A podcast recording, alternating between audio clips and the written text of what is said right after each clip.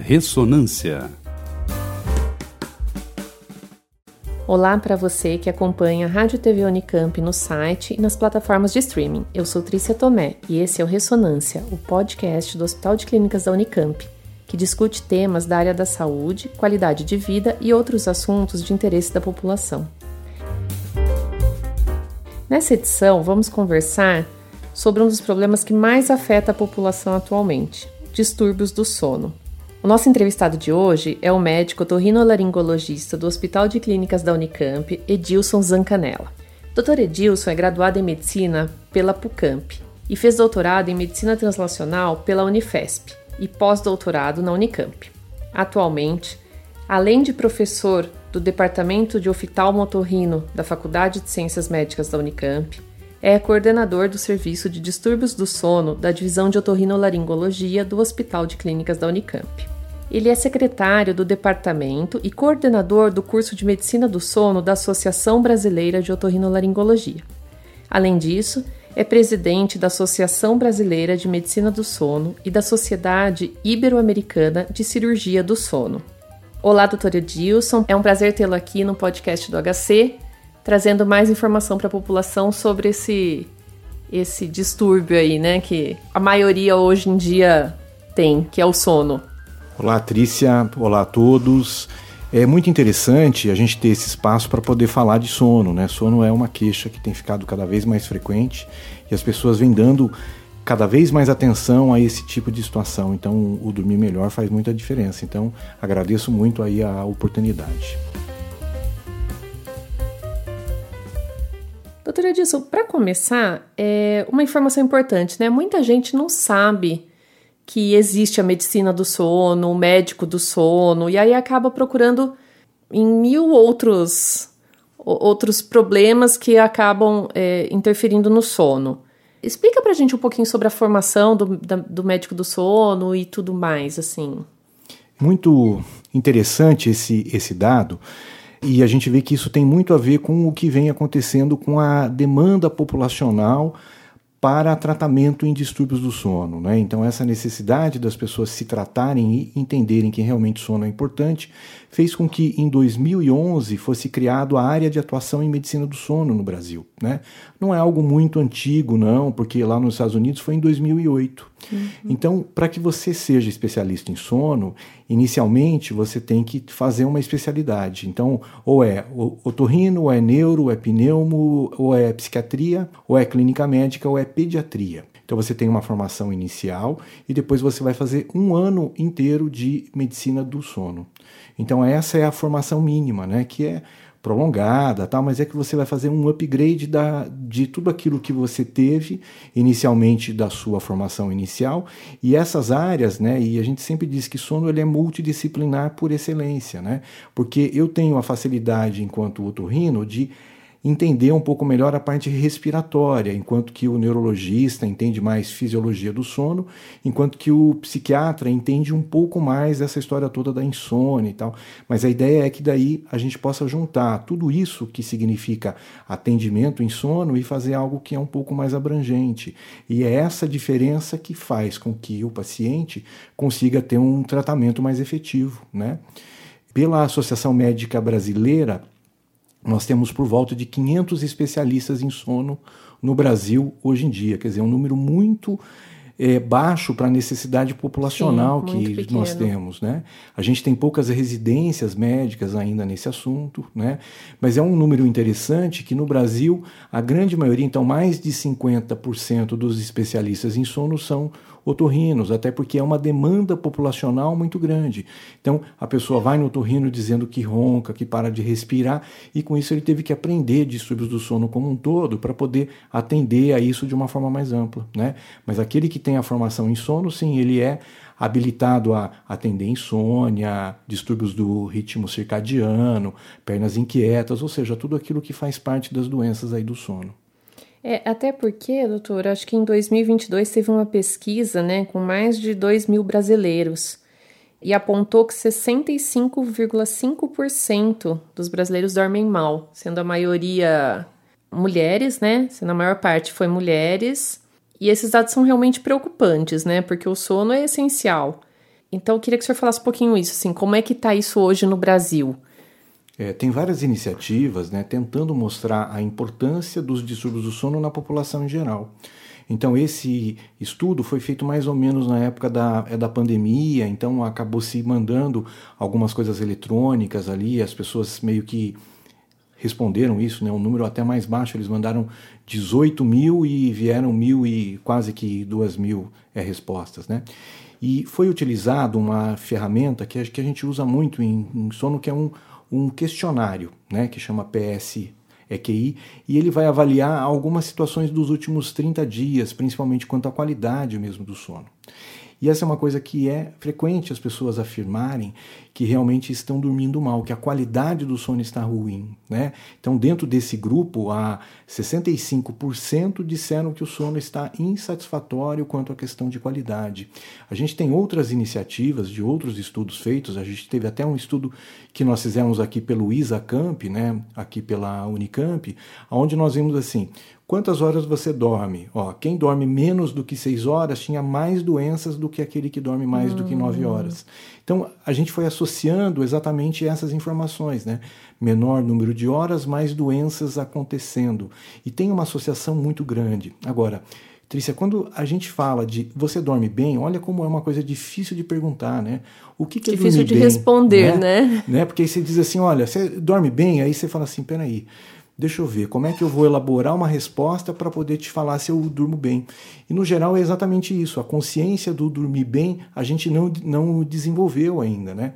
A gente não tem muito a clareza do que é expor a alguém como é que foi uma noite de sono nossa, mas Atualmente, o que, que a gente nota? Os efeitos disso durante o dia. Hum. Então você sente que você está um pouco mais né, cansado, está menos né, produtivo, a atenção sua está um pouco menor do que deveria, e você acorda com a sensação de que alguma coisa não está legal, né? Fala assim, eu acordei, mas a impressão que eu precisava ficar mais tempo é, na cama. Acordei cansada, né? Exatamente. Então são esses dados que até então não eram levados em conta, né? E todo mundo hoje em dia passa a entender que eu precisaria realmente entender um pouco melhor sono quanto aquilo que ele me produz, né, de qualidade para o outro dia.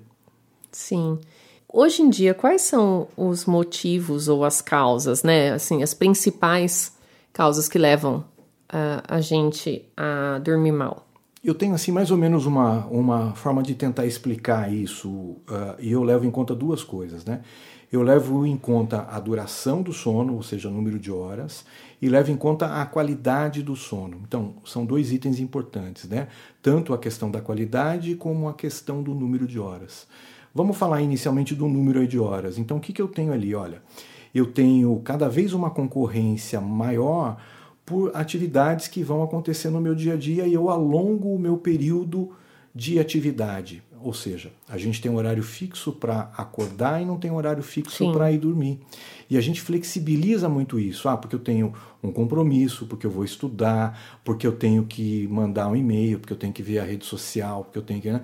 Assistir então, um filme, né? Qualquer tudo coisa. Tudo isso aí. Aí você tira isso do momento do sono. Então você vai dormindo menos horas. Né? A gente vive hoje, já que é um nome que está muito forte, ainda está muito forte, uma pandemia de restrição de sono. A gente restringe o número de horas que a gente dorme, porque a gente acaba colocando outras coisas nos horários para para fazer o dia ter mais horas, né? Exatamente. Que a gente sempre fala, sabe, precisava que o dia tivesse mais é horas. Aí. aí. a gente tira do sono, é. que a gente julga, sei lá, acho que não ser tão importante, né? Dá para adiar.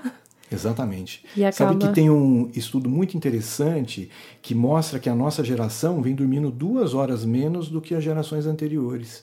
Então a gente não sabe se as gerações anteriores que dormiam mais do que era o necessário ou se a gente daqui a algum tempo vai notar que as horas de sono vêm fazendo falta para o nosso dia a dia. E quando a gente fala é, de horas de sono, essas horas a gente contabiliza contínuas. Por exemplo, é, porque se a gente pensar nas gerações anteriores, tinha a sexta depois do almoço, né? Tinha aquela sonequinha da tarde, que era normal, né? Uhum. Hoje em dia é impossível a gente fazer isso, né? Não tem jeito. Podia né? ter nascido naquela geração, eu então. acho. Eu ia gostar, mas. E aí, uma outra coisa interessante é que esse estudo fala que um dos culpados, olha que coisa estranha, né? Foi a criação da luz elétrica. Então, veja, a luz ah. elétrica foi criada e aí, quer dizer, mudou, porque deu luminosidade para aquele momento que era tudo escuro. Então, isso fez o mundo 24 horas realmente acontecer com esse outro impacto, né? Mas a gente não tem muito essas informações. O que, que a gente tem? Tem assim, ó, teoricamente, por faixa etária, você teria um número mais ou menos ideal de horas aí de sono, né? Tem um sonho de consumo da grande maioria das pessoas que é um nome que a gente usa que é o dormidor curto. Aquele com, que com 4, 5 horas aí de sono nas 24 horas estaria ótimo, né? Mas a grande minoria de nós é assim. Então, nós temos que realmente trabalhar com aquilo que seria o ideal pela faixa etária, né? Que vai ser um pouquinho a mais, um pouco a menos, mas você vai ver que a grande minoria, né, dos cursos que a gente acaba fazendo, quem que dorme aqui sete horas numa noite? Ninguém levanta a mão, né? Ah, é cinco, são seis. Então, assim, é sempre um número muito mais baixo do que deveria pela faixa etária. Vou perguntar da minha faixa etária aí, na faixa dos 40. Qual que é esse número de horas recomendado? Olha, o ideal nessa, e, e, é uma coisa interessante, antes a gente sempre falava de 6 a 8 horas, né? Aí teve um estudo de 2020, de 2019, que falou que era de 7 a 9. Então ele aumentou o número de horas, então piorou um pouco mais é. a nossa conta, né? Mas aquilo que você disse, tem, tinha que ser, uh, e eu tenho que resolver a minha demanda nas 24 horas. Então, aquela história de eu dormir pouco durante a semana e fazer uma compensação no final de semana não vale. Não adianta. Né? Porque eu tenho processos, e aí eu entro na parte que é fisiológica, né? O porquê que o sono precisa, então, ciclar, e a gente fala ciclo sono-vigília, né? A história de claro e escuro, que acaba sincronizando hormônios que fazem com que eu durma, né? Então, tem todos esses aspectos que vão acontecendo de uma forma muito sincronizada. Só que eu consigo adiar a minha sonolência colocando mais luminosidade, uhum. mais estímulo sonoro, mais atenção. Então, eu vou adiando o início daquilo que teoricamente é o fisiológico para que eu durma, né? Então, pela faixa etária sua de 7 a 9 horas, fazendo 6 horas ali ao mínimo, estaria até que bom. Só que aí entra muito da necessidade individual, né? Sim. Aquela coisa de você estar tá bem ativo na questão de raciocínio, de memória, né? Do pique de fazer as coisas vai ficando muito diferente conforme você vai mudando as horas. E aí é uma coisa assim. É, o paciente passa a não se reconhecer mais como aquele que ele se tornou. Sabe aquele cara que é um pouco mais mal-humorado, que toma umas, umas atitudes assim muito mais abruptas do que deveria, e ele fala assim, não, tem que resolver logo, né? Porque você fica um pouco mais, sabe, aquela coisa assim, né? Você chuta de primeira, vamos, vamos dizer assim, né? Você não olha, pensa é. e tal. E aí né? a gente fala que isso é da idade, né? Vai ficando mais velho, vai ficando mais, mais menos é, paciente, isso. né? E, e, tu, e nem sempre, às vezes, está realmente relacionado a a, a piora do sono, digamos assim, sono. Com, com o decorrer da idade mesmo, né? É. O que vai mudando é que com o processo natural de envelhecimento, o número de horas realmente tende a diminuir. Mas a gente ainda não conseguiu explicar cientificamente qual seria o número de horas do idoso. Mas o que, que a gente sabe? Que o idoso tem outros impactos, né? Então ele tem menos atividade intelectual, porque provavelmente já está mais aposentado. Então ele vai mudando os hábitos dele, e aí tem uma outra coisa que a gente leva em conta é que o idoso, por ter menos atividade, ele faz mais cochilos, que a gente chama de não programados ao longo do dia dele. Quando a gente vai somar o número de horas, a gente não soma os cochilos. E às vezes você vê que o número de horas é mais ou menos igual, mas os cochilos não entraram dentro dessa conta toda. Né? E deveriam entrar nessa do, deveriam. horários é, número de horas recomendado é, aí, porque né? assim, bem o que você expôs, aquela história de que eu durmo depois do almoço e tal. Só que aí, é, dependendo da situação que, que a gente vive, né, esse número de horas pode atrapalhar o sono que é da noite. Sim, exatamente. Então aí entra num outro tipo de aspecto, que aí tem a ver com a insônia, né? Que o paciente dormiu um pouco uh, fora de horário e a hora que é o horário efetivo dele ter horas de sono, isso não acontece. Então, a insônia, que é aquela coisa assim, pô, é, deu, deu a hora e meu sono não vem. Aí ou não, você dorme rápido, mas se acorda e não volta mais a dormir. Então tem um pouco de toda essa esses mecanismos envolvidos, né? E o fim de semana, pelo menos no meu caso, o fim de semana atrapalha um pouco, né? Porque fim de semana a gente acaba dormindo um pouco mais tarde, porque ou sai ou tem alguma coisa para fazer, ou, ou, até você fica mais tempo mesmo numa TV, tudo porque você sabe que no dia seguinte você não precisa acordar tão cedo. E aí ou depois do almoço você dá uma dormidinha. E aí, quando chega no domingo à noite que você tem que dormir, teria que dormir cedo, né, pra, pra trabalhar na segunda bem disposto, você não consegue dormir e depois na segunda você tá mais cansado do que no final de semana. Né? Mais cansado do que na sexta, parece. Então, Exatamente é bem isso, isso, né? Aquela síndrome da segunda-feira. Nossa. Né? Porque a gente flexibiliza os ritmos que a gente acaba tendo ao final de semana, e aí você vai ver que um monte de coisas diferentes do final de semana vão impactar principalmente na segunda-feira, né? Exatamente. Então essa é uma coisa interessante. Para aquele que tem muita dificuldade em se manter uh, né, dormindo ou para iniciar o sono, a gente não flexibiliza o final de semana. A gente fala assim, ó, você mantém o hábito, inclusive no final de semana. Mas veja quanto isso envolve um processo de dedicação do paciente para algumas coisas e também envolve que ele entenda que os ritmos são muito importantes, né? Sim. O nosso organismo funciona muito melhor com ritmos, né? Com os horários um pouco mais fixos em deitar e levantar do que se Uma você certa flexibilizar. rotina, né? Exatamente isso, né? Então no sono a questão de rotina é muito importante e por isso que no sono é a preocupação em tratar alguém sempre é assim, ó, eu vou ter que mexer no seu hábito. E olha como é uma coisa interessante. Fala assim, doutor, você me dá alguma coisa de medicamento, ótimo, mas não mexe no meu dia a dia.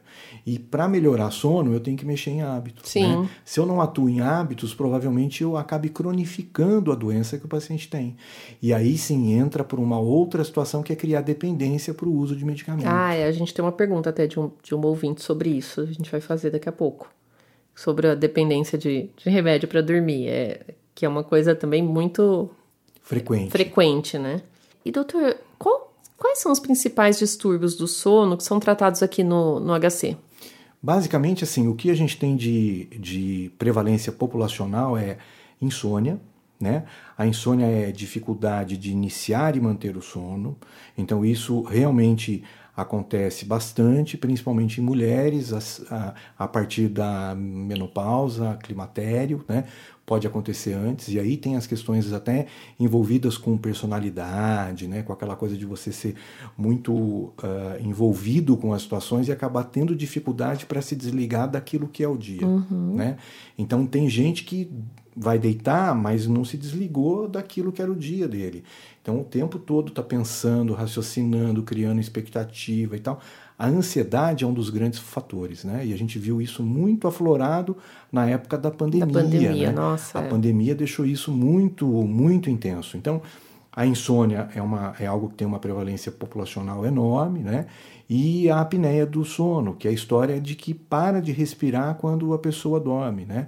A apneia, é, muitas vezes e quem ronca nunca sabe que ronca e nega que ronca, né? Ah, nunca me ouvi roncando, É. alguém que fala que eu tô roncando. É mentira, né? Porque, ó, Sempre. nunca ouvi. Então, então, e aí sempre chega assim, não, né? Por que, que você veio aqui? Não, porque a esposa falou que É. eu tenho que, né? Porque eu tô roncando e tá aí atrapalhando. E é uma situação que muitas vezes não é apenas o ronco, né? Você tem várias paradas respiratórias durante o tempo que você está dormindo, e isso vai te ocasionar aquilo que a, que a gente chama de comorbidades, né?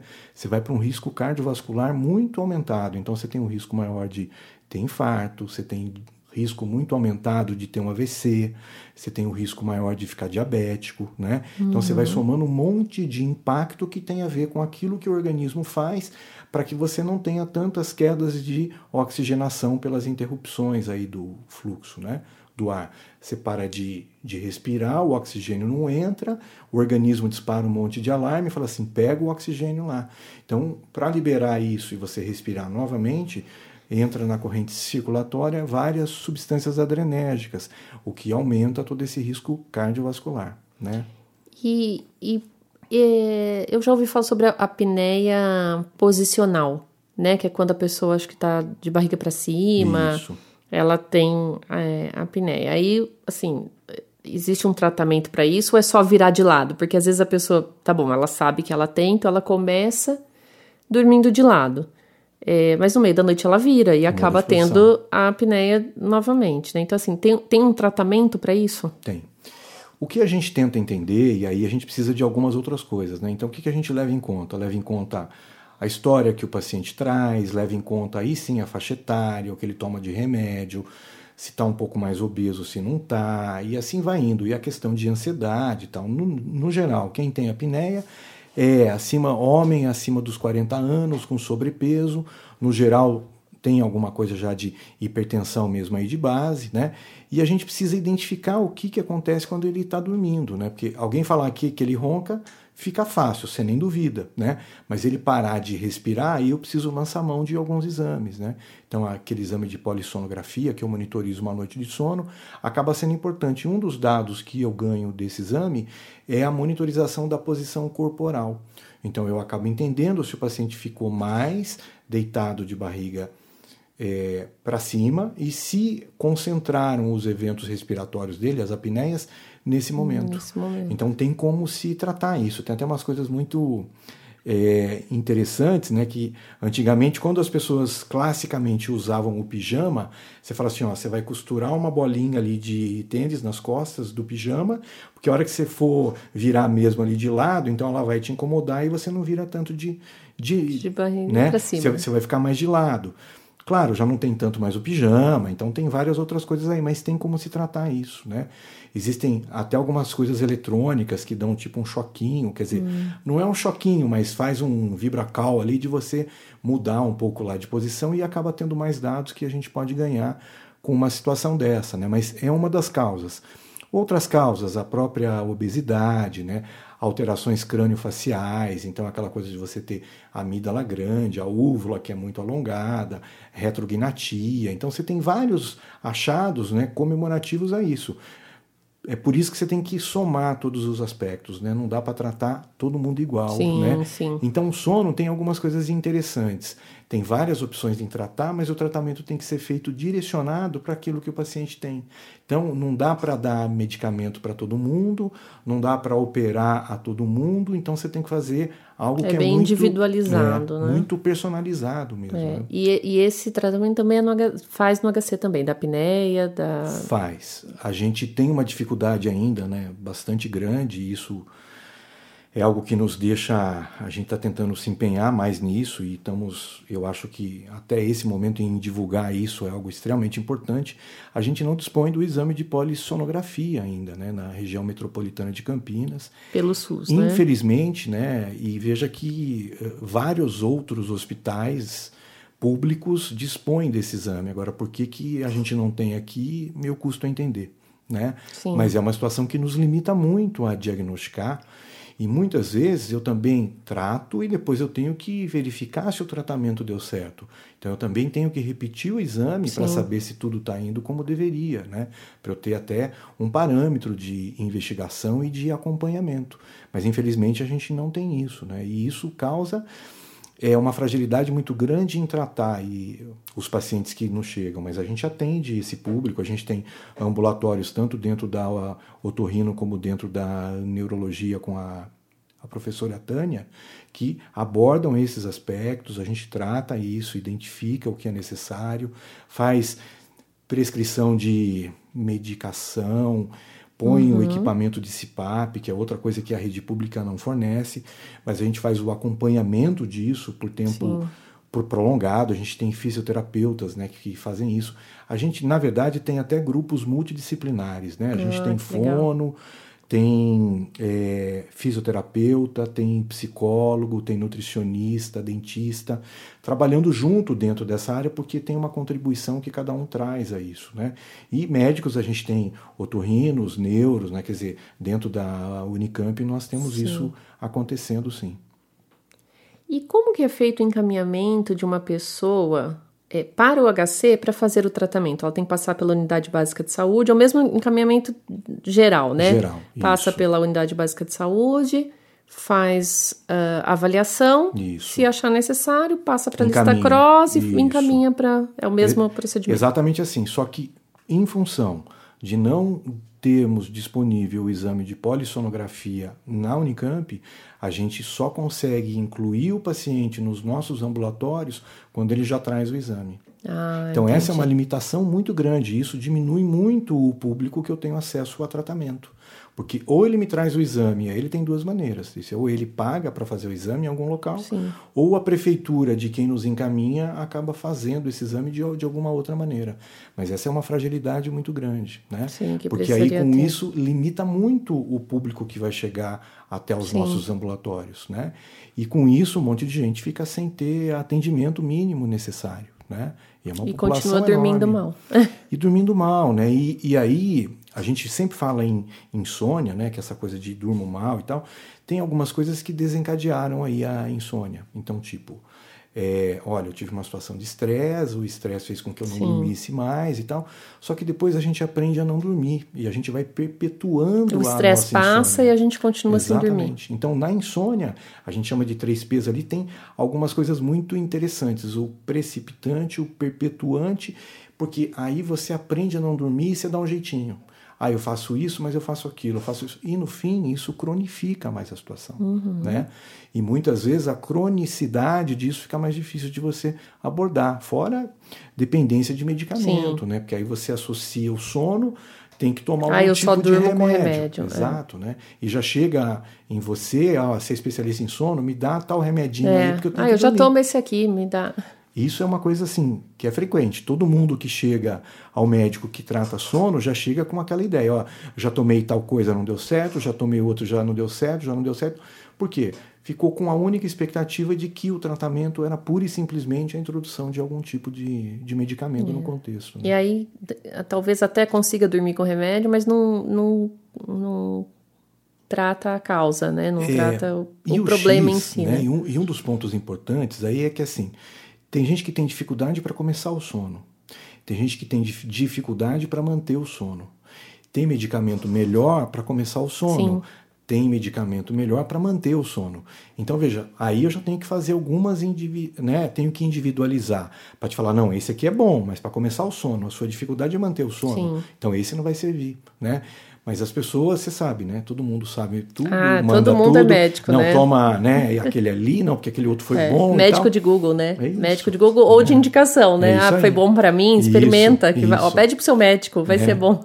E dentro da nossa população isso é muito fácil, né? A gente trata assim, ah, não, não, toma isso aqui, é super rápido, né? É. Não tem aqui, ó, toma, toma um do meu aqui, é, é. Certo, ah, né? eu tenho uma carteira, se der certo você pede pro seu médico. É isso aí, é isso aí. Professor, o senhor falou sobre obesidade, né? A gente citou alguma coisa sobre obesidade aí. Dormir mal pode levar à obesidade? Ou a obesidade pode causar a insônia ou a apneia? Enfim, qual é a relação entre a obesidade e a, e a falta do, e o distúrbio do sono, por exemplo? É, então, assim, é, é muito interessante porque pode ser os dois lados mesmo na história, né? Eu posso dormir mal, e parar de respirar porque eu tenho apneia. E isso vai fazer com que eu perca o controle de uma substância que tem a ver com a saciedade. Tem um hormônio que nos mantém saciados na questão alimentar que chama leptina, tá? E isso faz com que eu não note que isso esteja realmente acontecendo. Então, bom, eu posso ganhar peso porque eu tenho um problema de sono que faz com que eu não tenha mais a, a, a sensibilização à substância que fala com que eu estou saciado aí na parte alimentar. Bom, então a apneia pode fazer com que eu ganhe peso. Uhum. Por outro lado, se eu tiver insônia e eu dormir menos horas, eu vou fazer menos ciclos de sono. Ciclos de sono tem a ver com várias liberações hormonais. E uma das liberações hormonais também ajuda no controle de peso e de saciedade. Então, se eu dormir menos horas, eu também tenho chance de ganhar peso. Então, veja, são duas coisas, né? Uma leva a outra e a outra vai piorar, piorar, a situação, né? Mas aí entra na moda, né? Eu tenho sempre um slide que, que eu mostro. Eu falo assim, ó, se você dorme mais horas, você não precisa nem fazer é botox, usar creme, porque você já vai acordar com uma face mais descansada, tá mais harmônico. A mesma coisa com o peso, né? Às vezes só de dormir mais horas e ter um sono que não seja, inclusive, de número de horas, mas de qualidade melhor, o controle de peso vai acontecer pelo mecanismo uh, fisiológico que acaba sendo modificado se a gente dorme tanto menos como tem aí a apneia. E quando a gente fala de um sono de qualidade, é, o que, que, isso quer dizer? Assim, é, o, é, o, número de horas? Não, isso é o tempo, né? Qualidade quer dizer o quê? Que a gente não acorda, que a gente. É, o que, que define um, um, sono de, bom qualidade, de boa qualidade? Então, assim, veja que é uma definição um tanto quanto difícil, né? Quando a gente fala de, de, de definição de saúde, eles até põem o sono ali no meio e tal, né? É. Mas na verdade isso é um pouco difícil. Provavelmente seja assim, ausência de sintomas diurnos e de distúrbios metabólicos que você possa vir a ter porque o sono ele não foi bom. Né? Uhum. Mas veja assim, uh, o que, que é um sintoma que é diurno? Sonolência diurna é típico de alguém que talvez não tenha dormido bem à noite. Alteração de concentração, alteração na capacidade cognitiva, que é aquela coisa de raciocina, pensa, desenvolve saídas com uma facilidade uhum. muito boa. Né? Então, às vezes, os impactos vêm exatamente em função disso, em hábitos que você até então desempenhava com uma qualidade muito boa e que depois de um certo momento você fala, ah, eu estou esquecido agora porque é idade, ah, eu não lembro mais eu as tive coisas. COVID. Porque, né? e na verdade, pode ser o sono pode que não está indo bem, né? Mas veja, atrelar uma coisa e relacionar uma coisa exatamente à outra, a gente ainda não conseguiu deixar isso tão claro, né? E às vezes os impactos acontecem sem a gente notar que foi porque a gente vem dormindo menos, é, um outro tópico interessante que você citou é assim: quando eu vou dormir, eu posso acordar alguns momentos, porque eu tenho os pacientes que chegam e dizem assim: pô, doutor, eu acordo à noite. E veja, isso é normal. Eu sempre vou despertar durante o período que eu estou dormindo, mas porque eu preciso sincronizar. É, veja, é, o homem nas cavernas ele tinha um medo, né? De que se ele dormisse ali vinha alguém, uhum. alguma coisa que o atingisse, então ele tinha que estar assim, estou dormindo, mas Alerta. tem alguém que toma conta. Então, o que, que, gradualmente foi mudando? A gente faz ciclos de sono. Ciclos de sono tem, tem a ver com sono superficial, aprofunda, faz sono REM, Aí eu desperto porque eu preciso ver se eu estou na posição certa, se está muito quente eu vou me descobrir, se está muito é, é, calor, eu vou é, me cobrir, eu mudo de posição. Só que muitas vezes a gente não lembra que isso aconteceu porque aconteceu muito rápido. Então eu passo a me preocupar quando isso dura muito tempo. Olha, a partir de meia hora que você despertou e não voltou a dormir, aí eu vou pensar em alguma coisa. Mas se você despertar meia hora, espera um pouquinho e volta a dormir, isso é fisiológico, né? uhum. né? Mas o mundo moderno também vem nos cobrando isso, tudo é muito imediato. Ó, eu deito na cama, eu tenho que dormir, puf, apaga. Eu tenho que deitar e tenho que acordar no outro dia, eu não posso ter esses momentos. Mas a fisiologia, quer dizer, o funcionamento normal do organismo tem essas situações, é né? De você deita na cama, vira de um lado, sente o travesseiro, ah, quer dizer, é todo um processo de gradualmente ir desligando, né? Mas não, né? Tem que, tem que apagar. É, tudo imediato. Né? E o grande ponto é isso, às vezes, e aí sim eu tenho que tratar algo você desperta e começa a pensar que no outro dia você tem que pagar a conta, tem que levar o filho na escola, porque não sei o que, não sei o que. Então você quer resolver o problema da humanidade a hora que você despertou. Né? Aí sim atrapalhou, porque aí você retomou aquilo que é a vigília, ou seja, você responde aos estímulos externos tendo a capacidade de criar uma interação com, é. com isso. Né? Sabe que eu, eu tirei o rádio-relógio do meu quarto, porque se eu acordasse faltando pouco tempo para o meu despertador tocar, por exemplo, pouco tempo assim, que seja meia hora, 40 minutos, eu já não conseguia mais dormir. Porque daí eu ficava pensando que, ah, já tenho que acordar. Então, a mesma coisa se, é, sei lá, um final de semana, que eu tenho oportunidade de dormir depois do almoço. Se eu souber que eu tenho um compromisso, é, também não consigo dormir. Então, assim, eu tirei o rádio relógio, porque eu falei, tá mais me atrapalhando e aí eu não vejo, ó, deixa, ele, deixa o relógio tocar, não sei quanto tempo falta, né? É isso aí. E você vê como isso é individual, como eu tenho que personalizar isso. Sim. Ó, tem gente que se tem uma conta que não pagou, no outro dia ele não vai dormir. É. Tem gente que se tem uma prova que vai fazer uma ou viagem, vai fazer uma viagem, exato. a pessoa não dorme. E tem outros que vai dormir a qualquer momento e não tá, sabe assim, ó, caiu o mundo, teve aquela coisa da, hã? e a pessoa vai dormir. Olha como isso é individual, é. né? E, e é por é isso tão que individual, trabalhar o individual é, é, um pouco mais difícil. E né? é tão individual que até no casal dá problema, né? Com certeza. Porque um gosta do claro, outro gosta do escuro, Exatamente. um gosta de dormir com ar, outro gosta de dormir sem ar. E querendo ou não, são coisas que acabam atrapalhando né, o, o, sono ali. Então, até nisso tem que ter um. Um, um meio de campo. Um meio, né? de, campo, um meio de campo, é. E, e, até alguns casais dormem em quartos separados, muitas vezes por isso, né? Para dormir melhor. Porque isso. se um gosta de dormir no claro, outro gosta de dormir no escuro, ou um muito quente, ou muito né, frio. Normalmente o homem gosta Sim. de dormir com ar bem gelado, a mulher já é mais friorenta. Então, se não tem um meio, não dá para chegar no meio de campo, muitos casais optam por dormir em quarto separado, né? É, e sem falar de que algum ronca ah, e que faz barulho, isso. né? Aí eu, eu tenho uma outra foto que eu mostro mesmo em curso, que é assim, é, sempre que eu vou tratar um, um casal, um que ronca e o outro que não dorme, eu já tenho dois né, pacientes. Dois né? pacientes. Então eu já tenho uma demanda maior, inclusive, para atendimento, porque eu vou ter que tratar os dois, né? Mas olha, como fazer esse esse acerto, né, de falar assim, olha, dá para ajudar a ambos, mas ambos vão ter que abrir mão de alguma Sim. coisa, né? Então, eu acho que essa coisa da conscientização é o que faz a possibilidade de eu conseguir trazer isso para uma discussão que é saudável, né? Quem assiste alguém tendo apneia do sono fica desesperado. Nossa, é assim, desesperado. Você eu, eu... vê ali a pessoa e você vê que ela está fazendo um esforço respiratório Exato. maluco, né? E você às quer vezes dar uma faz... chacoalhada nela. Né? Exatamente. A pessoa faz assim e, e, você assusta e é isso. A sensação Exatamente. é isso, que a pessoa está morrendo. Exatamente. Né? Porque é essa sensação. E você quer dar uma chacoalhada nela. Fala assim, peraí, deixa eu, deixa eu dar uma ajuda nisso, né? E aí você se preocupa muito com o, o, o parceiro seu para falar assim, puxa, eu tenho, que, eu tenho que te ajudar nisso, né? É. Pô, vai que você tem que um o seu infarto. sono acaba ficando é, mais leve ou, ou pior, né? Porque você está preocupado ali. E você vê, e o sono tem essa coisa de modulações, né? Veja só. Você tem um filho que é pequeno e ele está no outro quarto e às vezes você não pôs ali babá eletrônica e tal. Se ele chorar, você vai ouvir. Não, se ele respirar diferente, a gente ouve, né? É Impressionante. Ponto, né? Então, é. como você consegue condicionar o seu sono a situações que são, para aquele momento, muito mais importantes. A mãe desperta e todo mundo fala, nossa, mas ninguém ouviu nada. E ela ouviu, ela vai Com lá certeza, e tem algo que está é. ali acontecendo. Né?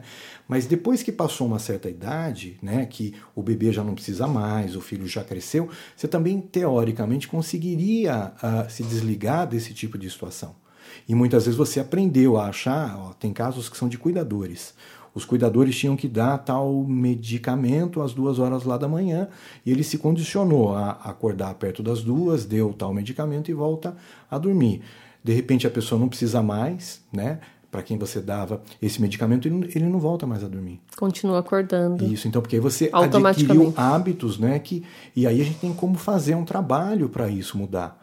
Então veja como é individual isso, né? Uma outra coisa é assim, existem al, al, alguns estudos que falam que a, aquela coisa do ruído que o ronco faz é acima de 80 decibéis, pode Nossa. dar trauma acústico. Então você pensa, já não tem barulho, porque já está à noite, Sim. escuro, muito menos barulho, aí você põe uma fonte sonora ali ao seu lado que é de uma intensidade imensa. É complicado isso mesmo. Então, é. Mas o grande fato é, e é uma coisa muito interessante em sono. A grande maioria das doenças é diagnosticável e tratável. Ou seja, basta com que eu tenha acesso àquele profissional que entenda disso para que eu busque isso de uma forma clara, objetiva e, e trate. É, né? E que seja disposto a mudar os hábitos também, é, né? Como a gente já falou, porque é. muito, tem muito a ver com isso também. Tem tudo a ver. E muitas vezes chega ali alguém prontamente ali me dizendo assim, doutor, qual remédio que você vai me dar? Eu falo assim, ó, nenhum. Como assim? Não, veja, o seu caso não é para medicamento, a gente vai ter que abordar assim, assim, assim. Eu perdi. Esse caso nunca mais volta, porque ele Sim. queria algo que ele criou a expectativa de que eu ia, né? E às vezes os, alguém fala assim, ó, eu não durmo faz uma semana. E aí fala assim, ó, e aí fica com uma impressão de que eu vou instalar um botão de liga e desliga em alguém, é. né? Ó, vim aqui porque você vai me pôr esse botãozinho, vai desligar. E eu vou dormir tranquilamente. É, mas assim, tipo, eu quero deitar na hora que eu quero, eu quero acordar na hora que eu quero. E só, você só tem que fazer isso, não muda o meu estresse, a minha ansiedade, a preocupação que eu tô, o meu momento aí de vida que não tá bom e tal. Não muda nada, tá? Só me dá é, só... o botãozinho, né? Sobre a hora de dormir, né? A gente vê que hoje em dia as pessoas, muita gente antes de dormir, pega ali o celular, fica nas redes sociais, ou fica trabalhando, fica respondendo um e-mail, é, fica conectado ali e até acho que deixou um pouco a TV de lado para ficar mais nos smartphones e etc, né? Isso atrapalha o sono? Atrapalha. É, o grande, um dos grandes fatores que nos mantém ligados ao dia é essa a capacidade que a gente tem de resposta aos estímulos externos. Né? Então, o que é o sono? É um momento reversível do funcionamento do nosso organismo. Ou seja, quando eu estou dormindo, está tudo acontecendo. Tem barulho, tem, só que eu não respondo a isso. Né? Uhum. Então eu estou ali num estado reversível de consciência tal, porque eu não interajo com os estímulos. Quando eu persisto na questão da luminosidade, esse é um ponto importante, né? A luminosidade e a concentração, porque imediatamente você lê uma mensagem, você tem uma Quer dizer, você ligou todas as áreas do seu córtex cerebral que vão te dar a capacidade de responder a isso. Sim. Então, isso é vigília, não é sono. Então, quanto mais você executa isso e o período prolongado no momento do sono, você engana o organismo no sentido de colocar cada vez a liberação dos hormônios que fazem você iniciar o sono não acontecerem. Né? Então você põe a luminosidade, telas aí tem aquela luminosidade mais azul ali de fundo e tal, isso realmente mascara a liberação daquilo que é o fisiológico né? E a concentração não faz você dormir. Tem um público muito sensível a isso, que são os adolescentes. Adolescentes. Adolescente hum. é complicadíssimo nisso, porque ele tem uma necessidade de horas de sono maior do que o adulto, né? E eles têm uma facilidade muito grande em trocar os horários aí que eles vão dormir. Uhum. Então, cada vez vão dormir mais tarde, e é uma descrição muito clara disso. Dorme em sala de aula quando tem que ir logo de manhã à escola, né? Porque ele vai trocar o horário que ele deveria dormir pelo horário e o sono vai cobrar o espaço dele em outro momento onde sim, não era para ele estar tá ali, né? Então, e essa é uma coisa muito séria, né? Então, aquela coisa do limite, mas veja como isso é, é comportamento, sim, né? Hábito, como né? isso é hábito, como isso é, é, é educacional, né? Sim. E como a gente vai adquirindo hábitos que às vezes nos atrapalham. E esses hábitos nos atrapalham e a gente não sabe que isso está nos atrapalhando. Sim. Né? Então o ideal é que a gente não use essas é, telas aí um, um, certo tempo antes de deitar. Exatamente. Né? E essa um outro tópico que a gente já falou é das rotinas, né? Isso. Então eu preciso ter uma rotina para ir dormir e aí eu crio uma rotina para des me desligar das redes sociais, né? É, a TV no quarto é outra história que já passou, né? Do, dos limites nisso, né? Mas a pessoa às vezes vai para o quarto, liga ali a TV e dorme várias vezes e acorda várias vezes e não percebeu nem que dormiu. Só que Sim. a hora que ele fala assim, agora que eu desliguei a TV e que eu quero dormir, o sono não veio. Por quê? Já As liberações hormonais Sim. que ele precisava para induzir o sono inicial dele acabaram indo embora, né? Então você fala, não, mas ó, eu só sei dormir se for dessa maneira. Você fala, não, não é bem assim, né? Eu, eu já tive caso ao extremo, porque assim, é, o paciente me, me dizia que era um hábito muito forte dele, né? Falou assim, ó, eu chego em casa, a primeira coisa que eu faço, eu, eu ligo ali a TV, eu pego o controle e ligo ali a TV. Falei, tá ótimo, a gente tira a pilha do controle. Porque eu não tirei o hábito dele porque não dava, mas ele fazia isso e não ligava. Então, ótimo, não atrapalhava mais o sono dele. Né? Mas veja como é de conversar, do paciente Sim. explicar, e... de você entrar um pouco da rotina dele, de entender algumas coisas. Né? E, e, por exemplo, a pessoa que liga a TV à noite e deixa um timer programado e ela acaba dormindo durante o, o programa que ela está assistindo. É, isso é, de certa forma, é, é, ruim também? Então, e aí. Ou, ou não, assim. Entra, eu... entra nessa coisa do individual, né? Porque tem alguns que tem a TV ligada, a luz acesa tal, e o cara dorme. Nenhuma dificuldade. Tem o outro que tem a luzinha do ar condicionado, do ar que, está ali ou da TV que está ali que não vai dormir. É. Então veja como é individual isso. Então eu vou ter que buscar individualizado se para você vai incomodar. Ó, se incomoda isso, a gente vai ter que fazer um pouco diferente, Sim. né? Mas no geral é assim, às vezes a TV está ligada e você desperta. Aí você olha e fala, nossa, que coisa legal ali. Olha, isso aí eu não tinha visto ainda. Então você retoma a vigília, presta novamente atenção, e aí você fala, ó, oh, aí você não dorme. Sim. Né? Então tem um pouco desses dois lados aí e a individualização. Que tem que ser de cada um Exato. mesmo, né? E aquelas pessoas, doutor, que dormem de dia e trabalham à noite? É, normalmente é trabalho mesmo, né? Isso é uma característica? É um condicionamento? Uh, e isso afeta de alguma forma o, o, ritmo biológico, enfim, como é que é isso assim? Sim.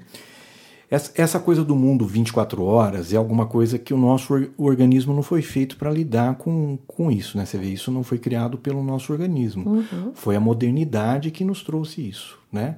Então, a coisa que tem que trabalhar em turno, porque tem isso e tem aquilo, não é uma coisa que inicialmente é fisiológica. Tem pessoas que se adaptam muito melhor tem aqueles que são uh, que têm uma facilidade maior em trabalhar durante o dia e outros que vão trabalhar durante a noite. E a gente usa, às vezes, até uns questionários para conseguir isolar isso um pouquinho mais. Se é mais matutino, mais vespertino e tentar fazer uma separação entre as pessoas. Né? Bom, se você tem a opção de privilegiar a capacidade que você tem fisiológica, muito melhor. Sim. Mas quando tem alguém que dorme realmente durante o dia, pensa na dificuldade que é, ó, a luminosidade, o ruído, a temperatura. Então, muitas vezes a gente vai se deparar com aquele que trabalha à noite e que durante o dia ele tem dupla jornada. Sim, muitas vezes. Ele chega em casa e diz assim: vou dormir. Não, vai levar o filho na escola. Não, precisa ir para fazer compra, precisa não sei o quê. E vai tirando o horário de dormir dele. Ó, esse é um público difícil de você abordar, porque assim, teoricamente, você vê, à noite, quem trabalha du durante o dia tem no mínimo seis horas, vamos pôr o uhum. número mínimo, tá? Que não é o ideal, mas vamos pôr as seis horas. Esse que trabalha à noite, durante o dia, quando ele tem seis horas contínuas para dormir? Eu tive vários casos que era assim: o filho entra na escola, ele que levava. Aí tinha uma filha que saía na hora do, do almoço, e a outra que filha buscar. que entra. Então ele ficava de motorista, porque você não está fazendo nada mesmo, tá então casa. você vai lá uhum. buscar. Né? Você vai lá levar. E ele me falava assim, doutor, não, não dá, o que, que eu faço aqui? Eu falei assim, ó, eu tenho que, eu tenho que mexer nisso aqui. Porque senão, a, o mínimo de seis horas consecutivas que você tem que fazer para o seu sono acontecer, hum, e aí eu nunca vou te tratar. E aí as pessoas mudam o perfil delas. É aquele cara que é cansado, desanimado, não Irritado. tem vontade de nada ir acontecer. E aí tem alguns estudos até que somam coisas mais graves, né? Chance de ter câncer aumenta. Então você vai somando outras doenças muito negativas em função disso, né? É, e como a gente tem que trabalhar muito com empresas né, que têm os horários aí noturnos, a gente sempre olha isso, olha, tenta entender como é que tem sido a qualidade ou o número de horas de sono daquele profissional que você pôs para trabalhar à noite, uhum. né? Qual o horário que ele chega em casa e qual é o horário que ele dorme? Quais as atividades que ele tem ao longo desse tempo que teoricamente ele tem para descansar, para voltar para o outro dia, né? Um exemplo é motorista. Né? Eu tive várias vezes que eu tive que atuar em empresas de transporte de combustível e a gente via que o impacto era esse. Ó, chegava de manhã, ia fazer isso, isso, isso, isso, sobrava mais ou menos duas horas e meia, três horas. Nossa. Ou seja, como é que a concentração sua para o outro pra dia para dirigir né? vai estar tá dis disponível se você não fez o mínimo que, que você precisa? Né? É, uma então, hora esse é um fato, vai... esse é um fato muito sério, né? Um fato muito. E a frequência disso é muito grande, justamente em função daquilo que é o um mundo nosso que virou um mundo 24 horas, né? Que a modernidade nos deu o quê? Ah, deu celular, deu a TV, deu Wi-Fi, deu... olha quanta coisa legal que nós ganhamos. É. Né? Pois mas é, o outro lado disso é até quanto que isso é benéfico e até quanto eu tenho Sim. que limitar isso, né? Sim. Até falando sobre isso, né, sobre é, sono e volante aí, a gente teve recentemente um evento é, na Unicamp abordando essa, essa relação, né, que é bem perigosa. É, o senhor tem dados para passar para os nossos ouvintes, assim, no sentido de conscientização, para que. Aquela história, né? Não dirija com sono. Se tiver, se tiver que dirigir tiver com sono, é, tem um plano B, né? É sempre isso, né? Tem algumas estatísticas e veja que há algo que a gente chama de subnotificação. Trícia, você vai dizer assim, olha, é, eu me envolvi num... E o termo aí atual, não posso falar mais acidente automobilístico, né? Tem que falar que é uma ocorrência ou que é um sinistro. Acidente é aquilo que eu não tenho como fazer nada para prevenir. Uhum. Né? E o sono eu tenho como fazer algo para prevenir. Então não é um acidente, é alguma coisa que foi uma ocorrência, foi um sinistro. Bom, é, 30 a 40% dos acidentes têm a ver com sonolência. Alguns estudos mostraram isso. A, isso é chance, é bastante, né? a chance de alguém que tem distúrbio do sono ter um acidente dirigindo é o dobro. Nossa. Então, assim, você vai ficando um pouco alarmado, mas há uma subnotificação. Por quê? Todo mundo fala que você não assume que você dormiu no volante.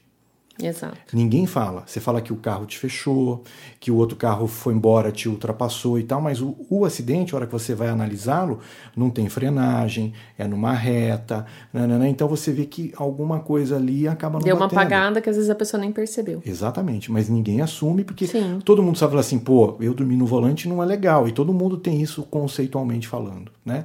Mas aí vamos lembrar o que foram as outras noites, né?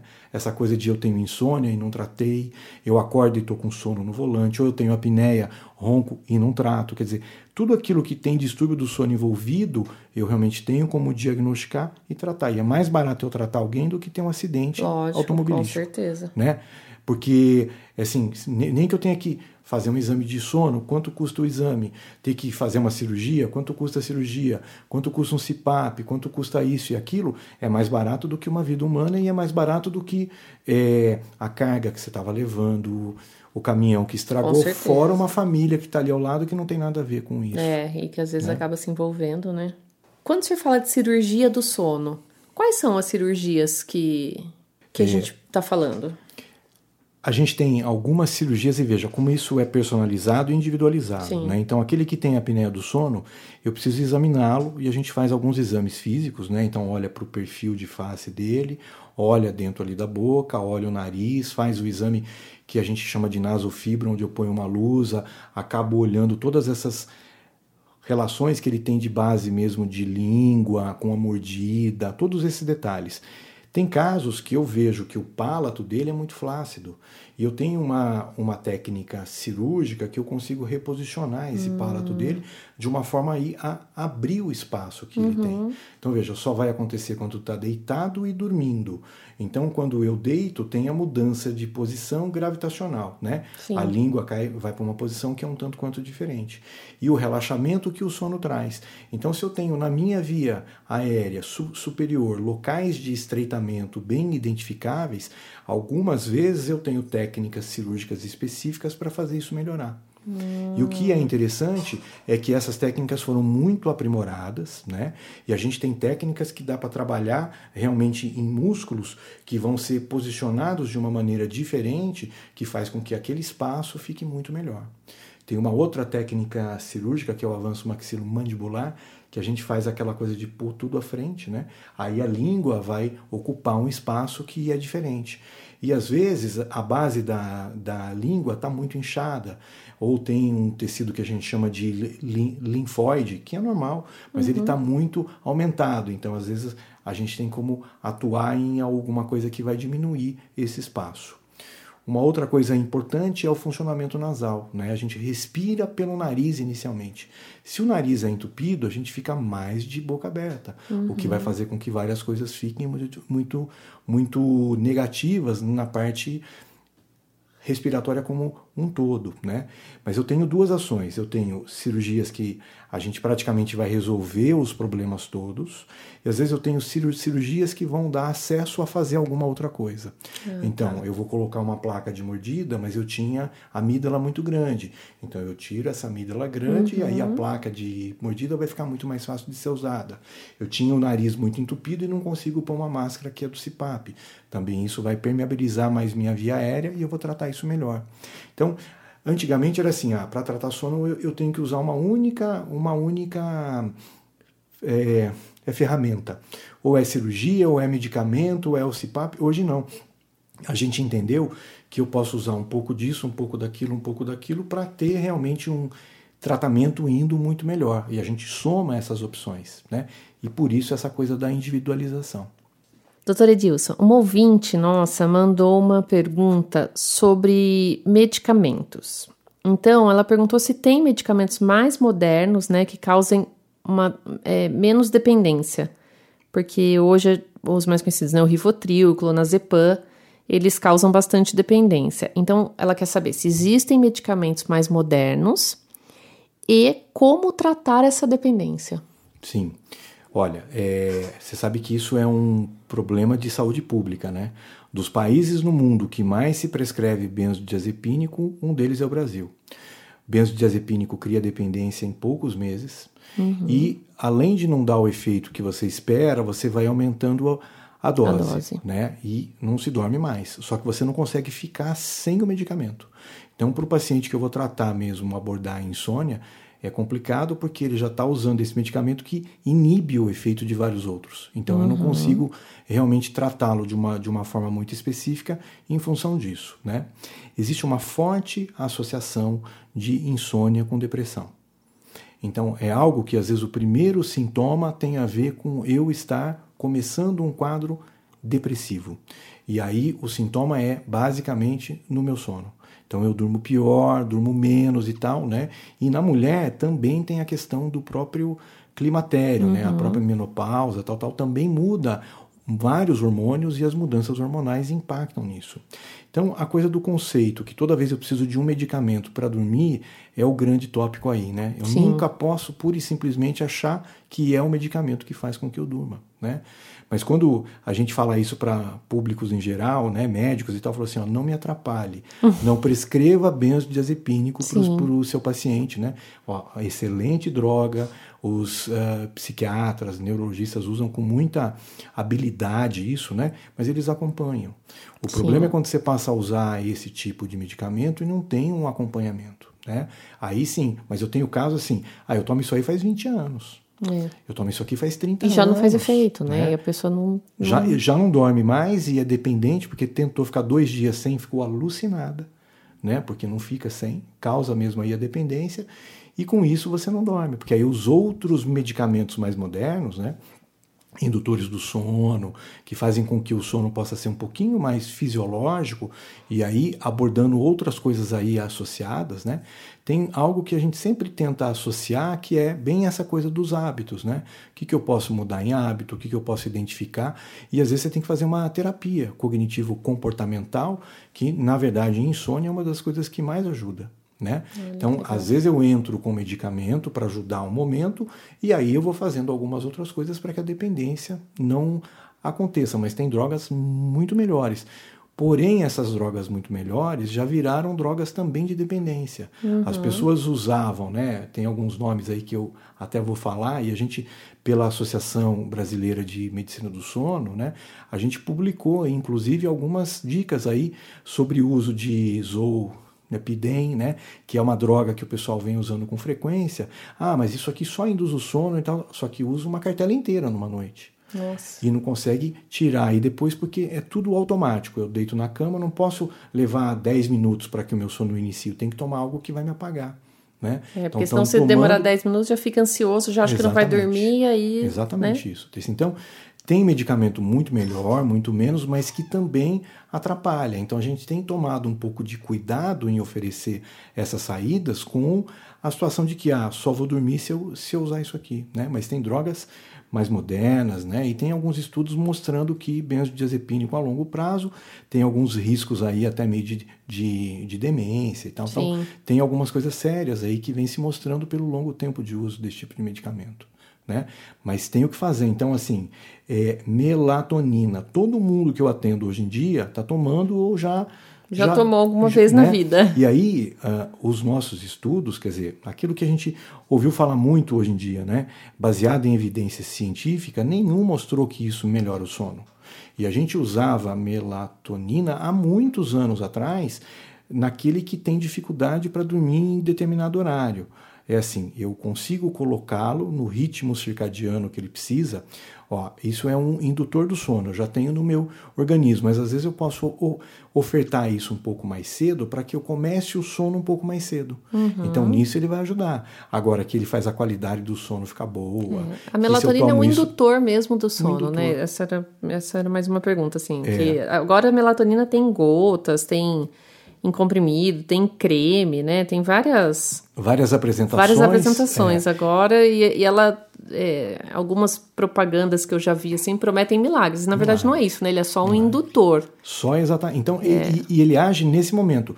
Lembra que eu tinha te dito assim, ó, a dificuldade é começar o sono ou é manter o sono? Uhum. Opa, é iniciar o sono talvez ele sirva para determinados casos, né? Distúrbio Sim. do ritmo circadiano.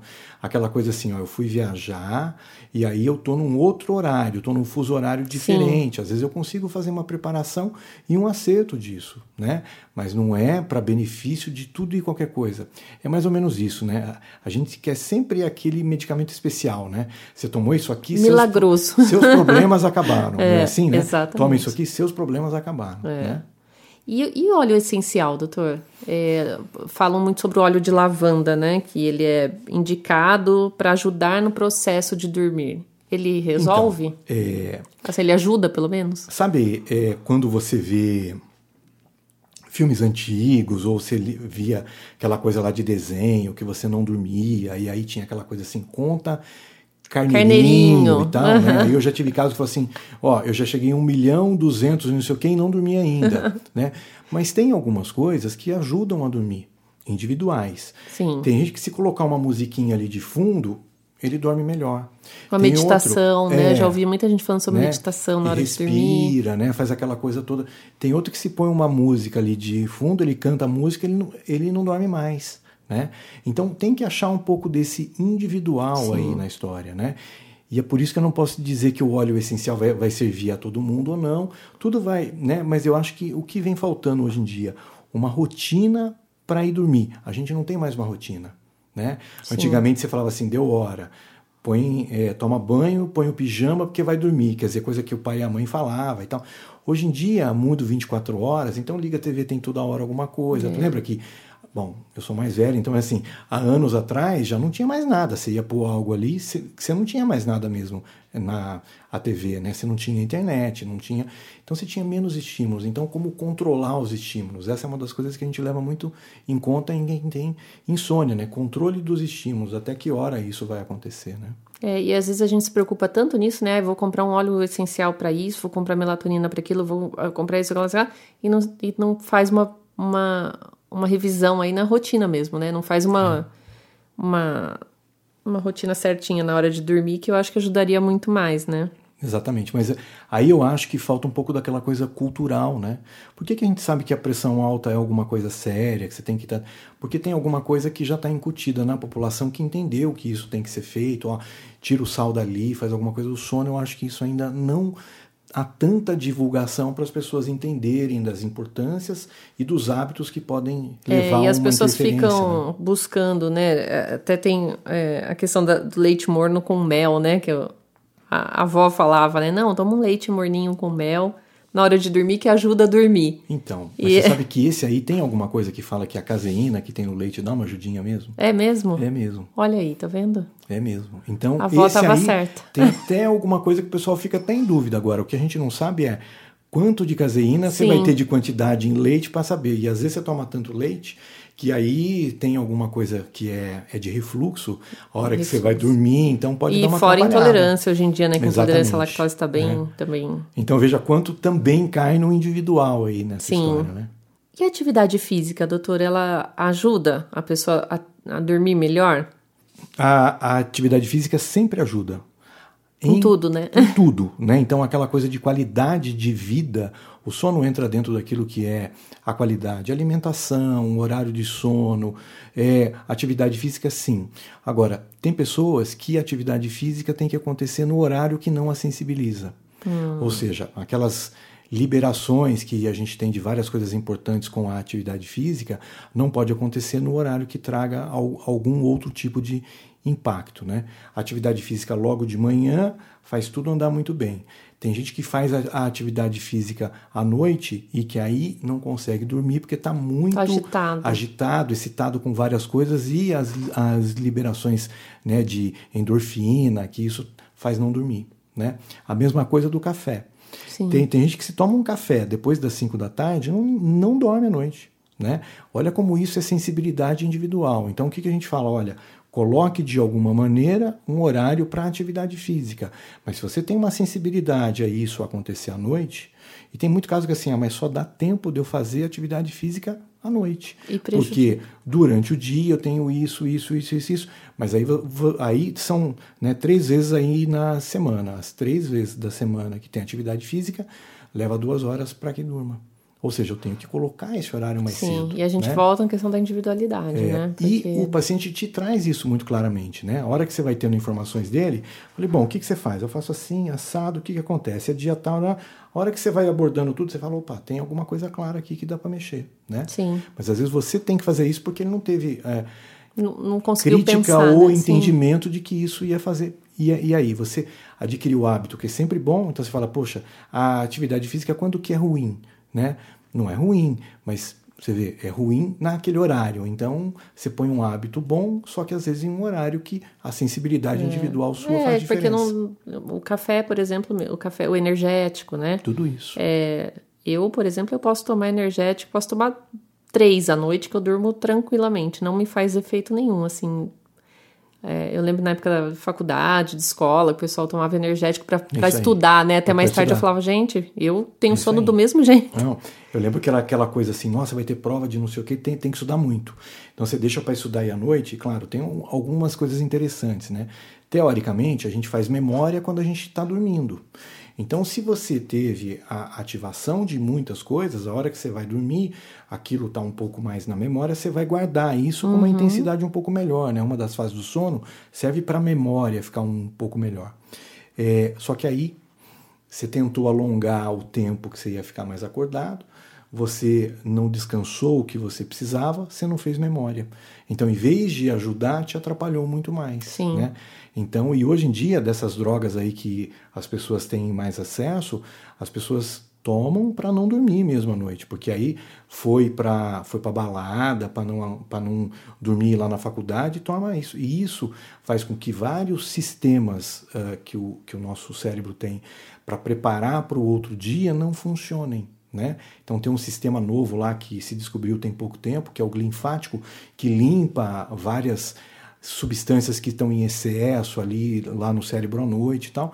Isso não funciona. Então você não faz memória bem, porque você fez artifícios para se manter mais, Sim, mais, acordado. mais acordado. Então os impactos eles são muito maiores.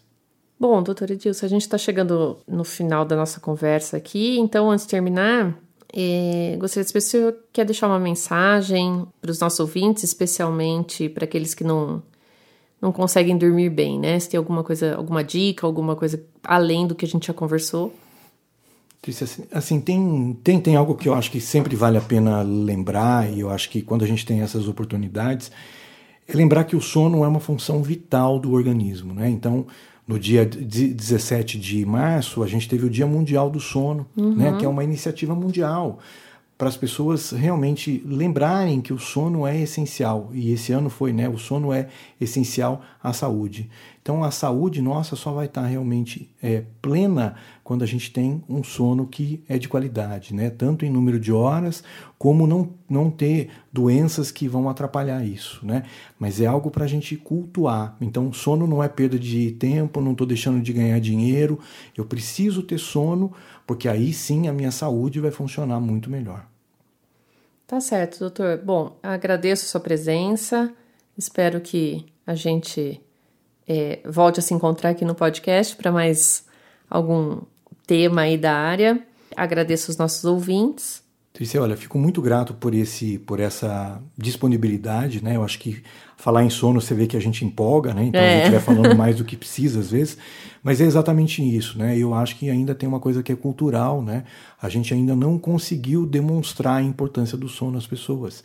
E quando isso acontece, você vê que sempre tem algo que dá uma encaixadinha, algo que vale a pena. Então, então eu fico muito grato pela oportunidade e todas as vezes que a gente tiver essa disponibilidade, É, eu estou aqui. E a nossa ideia é isso mesmo, conscientizar a população, Isso. né, que dormir bem é essencial para a nossa saúde. Esse foi o Ressonância, o podcast do Hospital de Clínicas da Unicamp, em parceria com a SEC, Rádio TV Unicamp, para falarmos sobre saúde, bem-estar, qualidade de vida e outros assuntos da área médica que impactam a vida das pessoas. Trabalhos técnicos de Otávio Silva. Acompanhe os nossos canais de comunicação no portal unicamp.br, no site do HC em www.hc.unicamp.br e nas nossas redes sociais.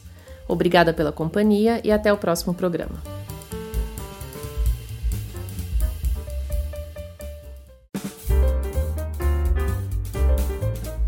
Ressonância.